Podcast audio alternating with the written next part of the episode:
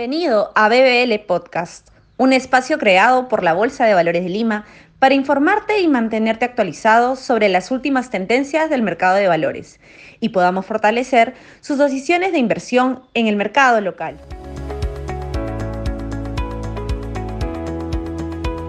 Bienvenidos a un nuevo episodio de BBL Podcast. En esta ocasión conversaremos sobre el destacado avance del mercado de valores peruanos y qué esperar frente a la coyuntura política. Para ello nos acompaña César Romero Manchego, jefe Research de Renta 4, Sociedad Agente de Bolsa. Bienvenido, César. Muchas gracias a ti, Carolina. Buenas tardes con todos. El mercado de valores local viene registrando un destacado avance donde el índice S&P BBL Perú Select registra una rentabilidad de 10% en dólares, lo que ha generado cuestionamiento por parte de los inversionistas. ¿Estamos frente a un rebote o iniciando una tendencia alcista? ¿Cuál es la posición de ustedes a grandes rasgos y en un contexto en el que podría aumentar el ruido político? ¿Qué consecuencias se espera en el mercado bursátil local? Te escuchamos.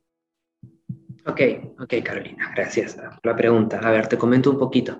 Lo que vimos en, el crecimiento del mercado de estas últimas semanas y meses empezó como un rebote, si bien la perspectiva era muy negativa en torno a junio, julio, agosto del año pasado, hemos visto que muchos de los eh, temores o preocupaciones grandes que existían en el mercado se han disipado o no han terminado siendo lo que se pensaba que podían ser.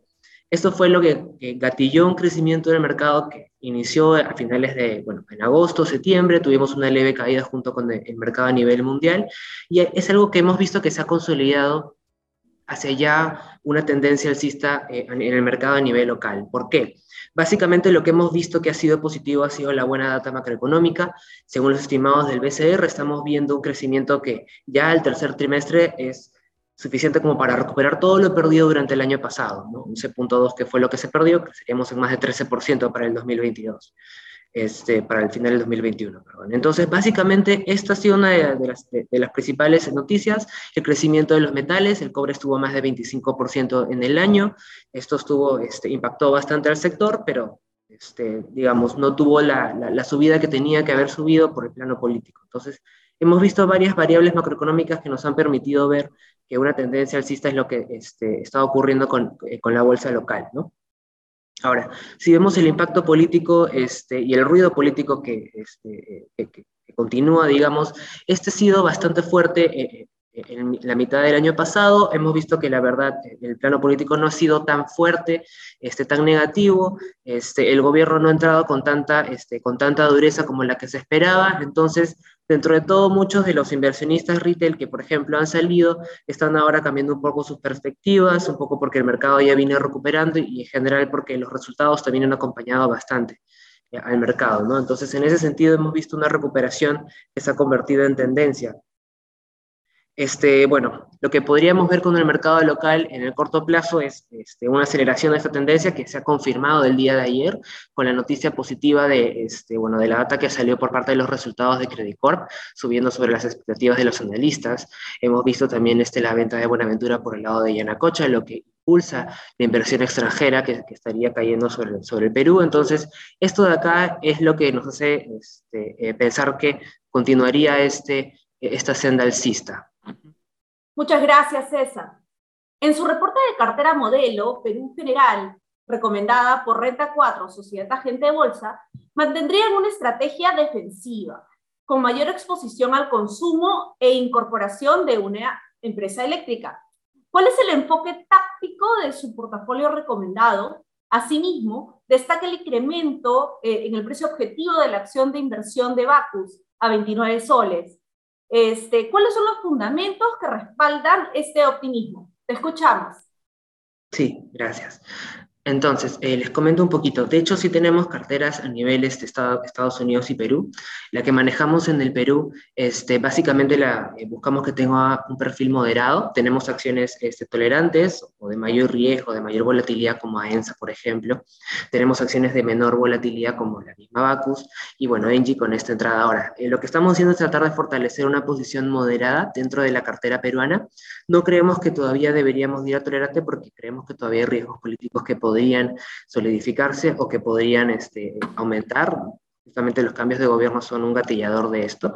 Creemos que también hay riesgos geopolíticos a nivel internacional que de alguna manera podrían impactarnos, sobre todo por el precio de los commodities, que es básicamente este, la variable que nos, nos, permite estar conectados con, con, los mercados a nivel mundial.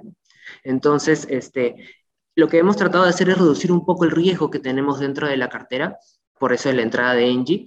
El mercado eléctrico es un mercado que, bueno, ha venido creciendo desde la pandemia, de hecho, más de 4%, sin embargo, los márgenes se han reducido, justamente esto por el aumento de la inflación, porque ellos, bueno, tienen que importar este gas y petróleo para, para la producción. Entonces, esto es lo que ha golpeado un poco los márgenes, no es uno de los sectores que más recomendamos, pero Engie particularmente es una de las acciones que más se ha podido recuperar en términos de producción dentro de la capacidad en CI. Entonces, al ser una de las principales este, eh, empresas que vienen creciendo en el corto y mediano plazo desde la pandemia, creemos que podría tener un resultado positivo.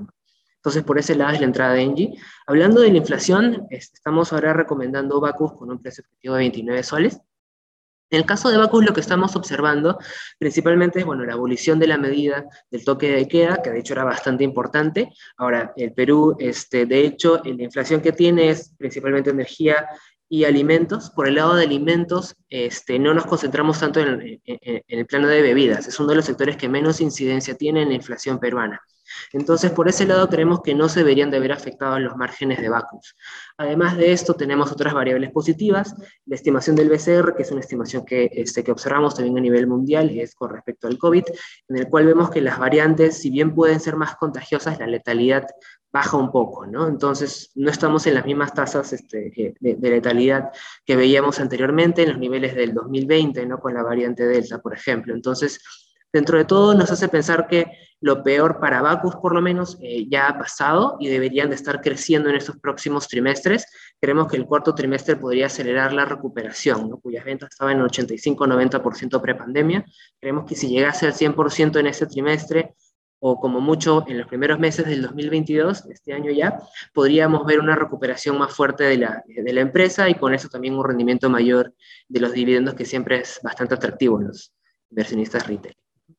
Claro que sí. Asimismo, en esta cartera modelo han retirado a Credicor de su portafolio y están manteniendo la acción de BBVA eh, ¿Significa que BBVA habría quedado rezagada o que cuenta con mejores eh, drivers de crecimiento? Y en relación al sector construcción, eh, viene arrogando bueno, buenos resultados, ¿no? Y las empresas han mostrado un buen performance desde el año pasado. ¿Existe espacio para mantener avance o estamos a precios justos? ¿Qué opinas? Te escuchamos. Este, en el caso del sector bancario hemos visto la recuperación de básicamente de los tres, con, a nivel de ROE, a nivel de morosidad, a nivel de margen financiero neto, de BBVA, este, de IFS y de, este, bueno, de Credit Corp, de BAC. Entonces, lo importante es que de hecho hemos observado que la recuperación ha sido de los tres casi a la par, IFS un poquito mejor en morosidad y un poquito mejor en ROE, pero esta recuperación a la par no la hemos visto en, de la misma manera en las acciones, en la recuperación desde los niveles este, prepandemia. Entonces, creemos que Credit Corp ha subido, IFS han subido a mayor velocidad y justamente BBVA ha quedado un poquito rezagada. Entonces, dentro de todo, nuestro play ahí es, estamos tomando ya la ganancia que vimos en Credit Corp, pero nos mantenemos en el sector creyendo que el aumento de las tasas, que si bien es uno de los menores a nivel, a nivel Latinoamérica, el del BCR este, Perú, sigue siendo un impulsador de, este, de, un mayor margen, de un mayor spread entre los márgenes activo y pasivo de los bancos, por lo cual esto les permitiría obtener mejores ganancias, mayores márgenes. Y bueno, eh, en el plano de ya este, a nivel internacional vemos que las provisiones han estado cayendo, porque de hecho hay mucho, mucha menor pérdida por deterioro de cartera, mucha menor pérdida por morosidad, entonces es un, es un buen sector y creemos que justamente la rezagada de estos tres principales es BBVA, entonces nuestro play va por ahí. En el caso de construcción, este, estamos viendo que bueno, este sector tuvo una recuperación muy fuerte al inicio de la pandemia. Esto porque el sector autoconstrucción empezó a hacer mantenimientos, a hacer crecimientos, hubo mucha inversión este, de recuperación, básicamente a niveles de inicios de la pandemia, por lo que vimos que los despachos de cemento aumentaron este, de una manera bastante alta sobre el millón de toneladas métricas exportadas y se mantuvo sobre esto durante todo el año. Entonces, lo que hemos visto, sin embargo, es que este nivel de despachos de cemento ha venido reduciéndose venido desacelerándose desde la mitad del, del, 2020 este, del 2021, perdón, y hemos visto que en octubre, en noviembre y en diciembre ya las tasas ya son este, negativas, es decir, estamos cada vez despachando menos cemento. Esto de aquí es básicamente una de las razones por las que creemos que el sector ha tocado máximos y que probablemente se estanque. La inversión privada sería alrededor del 10, del 0%, perdón, según lo que estimó el BCR. Entonces creemos que no hay muchos drivers que permitan el crecimiento. Si lo vemos a nivel de empresas, vemos también que es, ese es uno de los sectores que más este, incide en, la inflación, en el sentido de que ellos tienen que eh, importar clinker para poder producir cemento. Este es uno de los commodities cuyo precio ha venido subiendo fuerte junto con los demás este, commodities de, metales. Entonces, esto lo que nos hace pensar es que los márgenes también han venido cayendo justamente por esto. Entonces, creemos que a nivel de empresas también podría acelerarse un poco el avance que podrían tener en margen, ¿no? tanto en ventas como en márgenes. Entonces, no creemos que es un sector que le vaya a ir de manera negativa, pero es un sector que podría estancarse en el mediano plazo. Buenísimo. Y, respecto al, al sector minero, César, este viene alcanzando pues récords en empleo y superando la producción versus niveles prepandemia. Sin embargo, dentro de los valores mineros que hacen cobertura, ustedes, eh, Renta 4, tenemos a Buenaventura, Volcan, Cerro Verde, y tienen una perspectiva neutral. ¿Cuáles son las variables que justifican esta posición? Escuchamos. Sí, en el sector este minero, de hecho, es un sector que recomendábamos a mitad del año pasado porque veíamos que el aumento de los precios, el cobre cerrando 25% arriba en el 2021, no se trasladaba en un rendimiento positivo de las, de las acciones a nivel local. Esto por el plano político, porque había presiones sobre el sector, posibles este, nuevos impuestos, entonces estaba un poco eh, nublado, es decir, la perspectiva a nivel local. Por eso es que no respondía al aumento de, mineras a nivel internacional. Lo que hemos visto es la rápida recuperación en los últimos meses, sobre todo en el último mes, en diciembre. Pasa que muchas de las medidas que impactaban el desarrollo de minas, como de Cerro Lindo, como de Las Bambas, que fueron bastante negativos para estas minas en su momento, al final no terminaron eh, ejecutándose, al, al final estas medidas no terminaron de impactar en las empresas y estas volvieron este, a producir, ¿no? Se acabó la paralización en estas minas, por lo cual hemos visto que el mercado lo que ha hecho es decir, bueno, tal vez no sea algo tan negativo para el sector, ¿no? O tal vez sea algo temporal o momentáneo que no termine de afectar la producción que podrían tener a nivel anual. Entonces, es por eso que hemos visto una recuperación del sector, sobre todo, bueno, este sector que es el que más ha recuperado desde diciembre, este, con actores como Cerro Verde que ha llegado sobre los 40 dólares la acción, Minsur que ha llegado sobre los 4 soles la acción, entonces, esto de acá es lo que, nos ha eh, lo que nos ha llevado a tener una perspectiva neutral porque creemos que el avance, todo lo que debían de haber subido, ya lo han subido en el último mes. ¿no? Si bien algunas han, han caído un poquito, Minsur por ahí unos días cae, Cerro Verde cae, Buenaventura tambalea, creemos que más o menos esto, esto de acá, este rendimiento ya lo ha tomado el mercado, ya lo ha asimilado, ya lo ha apreciado, como se, se le dice también. En el caso de Buenaventura propiamente, es una de las acciones que más atención le dábamos porque este, el precio del, oro no, se mueve igual que el precio del cobre, que se mueve con mayor crecimiento industrial, este mayor despacho este, eh, bueno, de semiconductores, que es uno de los mercados principales ahora, crecimiento de China, que importa más del 50%. En el caso del oro, estamos viendo drivers distintos que debería ser defensivo al mercado, entonces, más que nada, por ese lado podíamos ver que subo un poco, recomendábamos Buenaventura, este, le perdimos un poquito de fe en estos, en estos primeras semanas del 2022, la noticia de Yanacocha ha permitido que mejoren mucho las perspectivas, sobre todo las métricas financieras. Entonces, justamente esto ha permitido que, este, que sanee bastante los resultados. Venía con el tema de Uchucchacua, con la paralización. Creemos que esta venta también podría permitir que optimicen la producción eh, de cara a una recuperación de la mina esta mina de plata que es la principal de ellos. Vemos que este, eh, las ventas que están teniendo en Cerro Verde, que tienen una participación del 20%, han sido bastante, bastante buenas y les han permitido tener un cash flow bastante bueno. Entonces, creemos que es una mina que está recuperándose. Vamos a esperar al resultado este, financiero de la empresa para poder darle una mayor cobertura, pero por lo menos la noticia nos ha permitido pensar que la, la compañía podría nuevamente agarrar una senda alcista. Entonces, a esa la tenemos en veremos. Además, si creemos que han llegado ya a sus precios para el año. Buenísimo. ¿Existe algún factor adicional que haría cambiar esa perspectiva de neutral a un poco más optimista para, para darle un seguimiento? Sí, este, ahora, un tema importante para el sector, ya este, más allá de las, de las acciones como tal, es el, tema de los precios de los minerales. Como les comentaba, el tema este, del precio del cobre es bastante importante en general para el sector minero peruano. Y pasa que este, China es un mercado que ha venido acelerándose en, en, lo que ha sido el 2021. Mientras muchos bancos centrales aumentaban la tasa porque el crecimiento era muy fuerte, en el caso de China está haciendo algo que es al revés, están reduciendo la tasa, porque todavía la economía no está respondiendo como debería.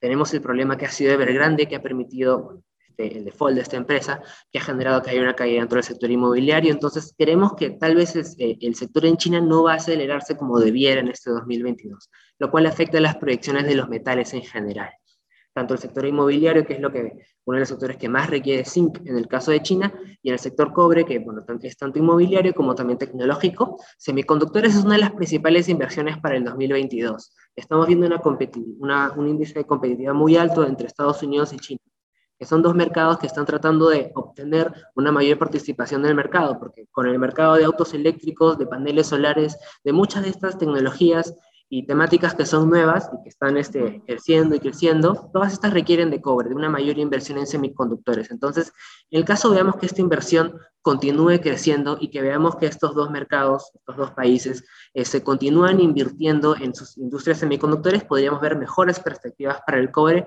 lo cual nos permitiría tener un mejor panorama o por lo menos un precio un poco más alto en, en Volcan, en Cerro Verde, hasta Buenaventura, que también tiene un porcentaje importante de cobre ahora con, este, eh, con Cerro también. Muchas gracias, César. Finalmente, ¿cuál es tu mensaje a rescatar para los inversionistas locales que observan un contexto de incremento en ruido político, el nuevo Consejo del Ministro elegido el día de ayer? ¿Cómo debe abordarlo dentro de su estrategia de inversión? Te escuchamos. Sí, entonces un poco justamente, digamos, la entrada de Engie en nuestra cartera obedecía un poco a que podríamos ver un poco más ruido político. Sin embargo, creemos que la data macroeconómica ha respondido bastante bien. Algo que es un detalle importante este, de recalcar es que la inflación de Perú ha bajado en enero. Estaba en más de 6% y ha caído en bueno, 5.8 más o menos por ciento en enero, con un aumento bien poquito que, que se llegó a dar en inflación subyacente incluso cayó. Esto en un contexto en el cual la tasa del BCR se encuentra en 3%, entonces vemos que es una de las tasas más pequeñas o más bajas a nivel internacional, a nivel este país, es la TAM, y aún así vemos que la inflación ya ha venido cayendo. Entonces, esto es algo positivo, quiere decir que el mercado está respondiendo más rápido frente a este aumento de tasas que lo ha hecho en otros países, como este Brasil, que tiene una inflación de más de, 7, de más de 10%, con una tasa que es mucho más alta a nivel este BCR. Entonces, vemos que esto es más positivo. Entonces, este, creemos que esto, un sector minero que ha venido ya creciendo y, llegando a niveles este, de eh, prepandemia, con una inversión minera que ha roto todos los pronósticos, la empleabilidad está a niveles también prepandemia, un sector bancario que ya ha empezado a recuperarse, el ROE bancario ya ha empezado a subir desde septiembre, bueno, también por el tema de los, este préstamos reactiva. Hemos visto que hay variables este, macroeconómicas que nos permiten pensar que eh, hay un poco una mayor confianza en el sector peruano, en el mercado peruano. Entonces, si bien el ruido político va a continuar, creemos que no debería de ser lo suficiente como para afectar la rentabilidad de las acciones de las empresas que ya han venido recuperándose y que la gran mayoría está sobre el 90-95% de sus ventas, si no es que más. Entonces, más o menos eso es un poco el mensaje. Buenísimo, muchas gracias César.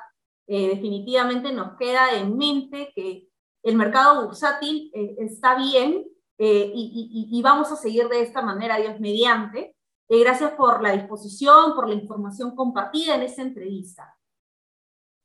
Muchas gracias a ti, Carolina, a la BBL y a todos ustedes. La Bolsa de Valores de Lima agradece su participación. El objetivo de esta entrevista fue dar visibilidad a la opinión profesional e inversionistas en general y puedan así fortalecer sus decisiones de inversión en el mercado local. Si desea obtener mayor información, los invitamos a ver nuestra página web www.bbl.com.pe, sección productos, para inversionistas. Recordarles que pueden escuchar esta entrevista en nuestro nuevo podcast en Spotify. Búscanos como la Bolsa de Valores Lima, dar like y recomendar a tus amigos y contactos en redes sociales. Gracias por todo.